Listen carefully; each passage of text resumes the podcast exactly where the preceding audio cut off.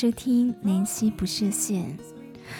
呃，南希不设限分享美好的生活品味。那、我特别喜欢看像是呃英国的文学电影，比方说像是呃《简爱》《傲慢与偏见》或者《理性与感性》之类的。那最近看了一部呃叫《莫莉斯的情人》。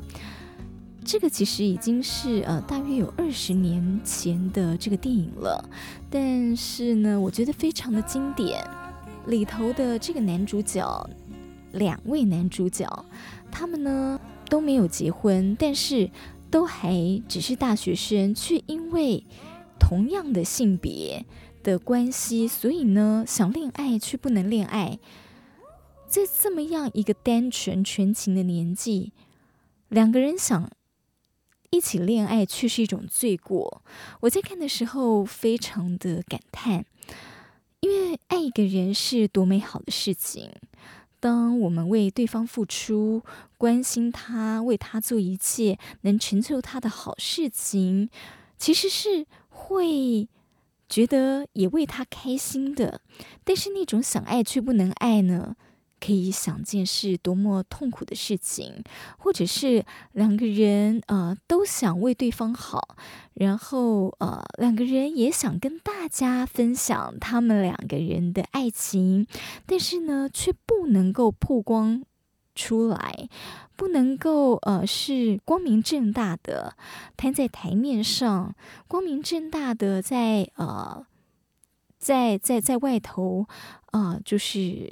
呃，让大家看到他们相爱的样子哦。我说一下这个《莫里斯情人》这部片的背景，它是在一九八七年的时候改成了电影。那故事背景呢，是在二十世纪初的这个英国的阶级封建的社会。那当时呢，在英国，同志还没有除罪化。呃，任何有同志倾向的人，不只会被判为是精神病和犯罪，如果如果被发现到呢，同性亲密的情谊，还甚至会被抓到监狱，甚至处以死刑。啊、呃，电脑之父艾伦图灵，他在一九五二年的时候，因为严重的猥亵定罪。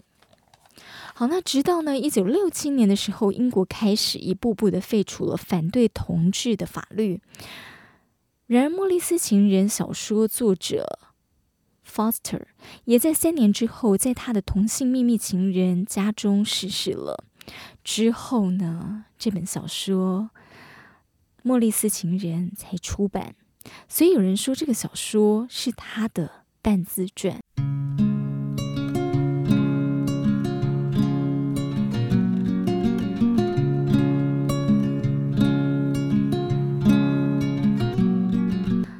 我介绍一下剧情哦。好，这个男主角呢，莫莉斯，他是呃，背景是在二十世纪初的英国，来自中产阶级家庭。他和来自贵族家庭的克莱夫在剑桥大学相遇了，直到克莱夫呢，终于鼓起勇气对莫莉斯说：“我爱你。”两个人跨越同性藩篱，坠入爱河。尽管在当时的英国，同性恋是一个禁忌，两个人的爱情就像我刚讲的见不得光，但是呢，他们依然在浓情蜜意当中陪伴彼此多年。就在生了一场病之后，克莱夫发现自己对莫莉斯的爱人消失了，他独自前往希腊旅行，最终相当确定自己的心意，写了一封信给莫莉斯。他说呢，虽然非我所愿，但是我已经变正常了，我没有办法不改变。天哪，变正常，所以嗯、同性恋就不正常吗？一定是要异性恋才是正常吗？这个是当时的社会价值观。但是其实呃，科学上有一些的这个研究发现，不只是人类。会有一些天性的这种同性互相欣赏的这种相恋的情谊，有些动物也是哦，也是会有同性相吸引的，不一定都是异性相吸。所以我在看的时候，其实是为他们的爱情感慨和难过的。而最后呢，克莱夫他就选择了仕途，因为他必须，呃，必须让，呃，社会价值观必须是符合社会价值观，呃，必须呢，呃，去迎合大众。所以他如果选择仕途，他就势必呢要做一个是迎合大众的人。但是我在想哦。这样子，他是不是没有了自己？当夜深人静的时候，当一个人独处的时候，他的内心是怎么样看待？他会不会痛苦呢？克莱夫后来就和富家小姐结婚，走入传统婚姻的道路了。后来，克莱夫跟莫里斯两个人转变为朋友的关系之后，莫丽斯却是万念俱灰，甚至寻求医生的帮助，来试着呢要用催眠术来治疗自己的同性恋的倾向。他企图要忘记对克莱夫的爱，而且希望能够改变自己的性向，这是非常刻意要改变自己的。他急切呢。希望能够尽其所能去帮助莫丽斯，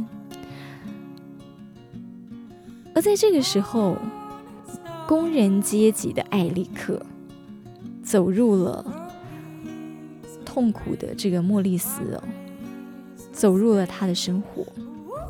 这个夜里，艾利克爬进了莫丽斯的房间，莫丽斯可以诚实面对自己，打开心房。而他也重新找回了对爱情的渴望，因为艾利克也是一个啊、呃，会对同性吸引，好，同时也是有同性啊、呃、同性的这样子一个恋爱的倾向的人。那、呃，但是呢，两个人。还有的问题是，他们来自不同的阶层。刚讲到艾利克，他是工人阶级，对不对？而莫丽斯呢，他是中产阶级的家庭，家境环境算是很不错的哦。所以在英国二十世纪初那个时候，其实、呃，封建社会在阶级制度也是非常非常的明显。后来，这个工人阶级的艾利克，他的父亲要他辞掉工作，要回阿根廷来定居。好，不过最后呢，结局是哦，莫里斯跟艾利克在一起了。他们选择了诚实面对他们自己。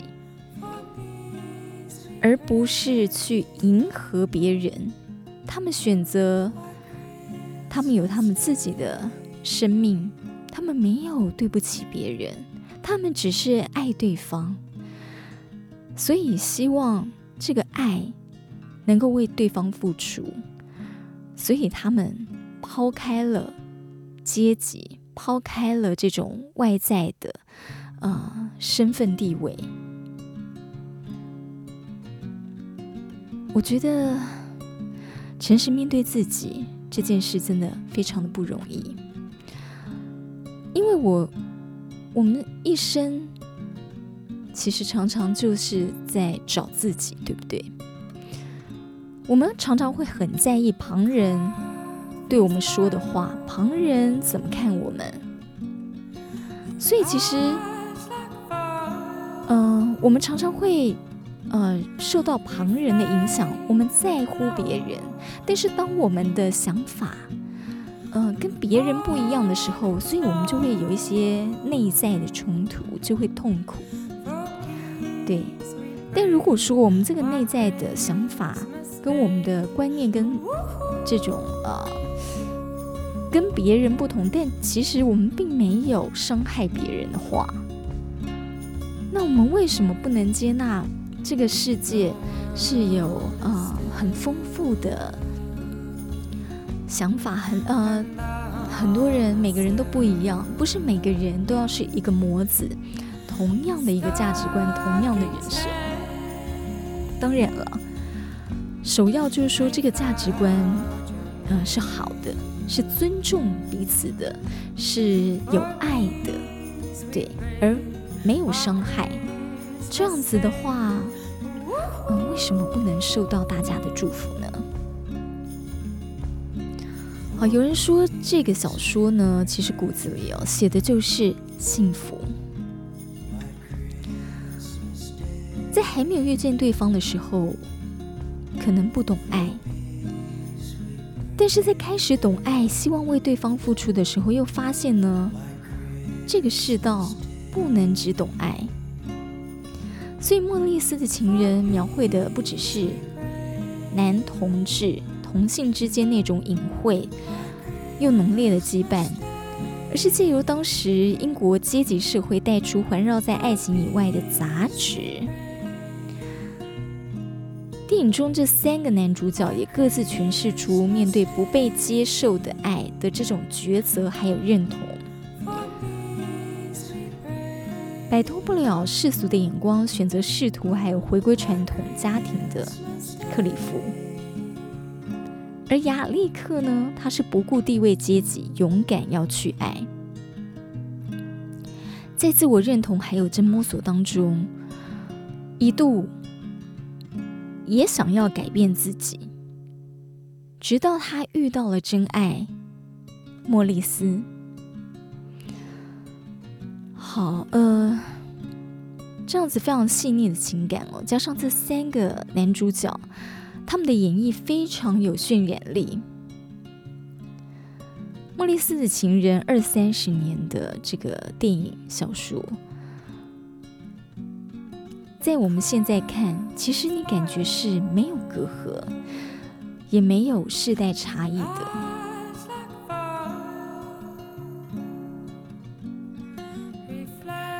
仍然是呢，对应着现在的社会。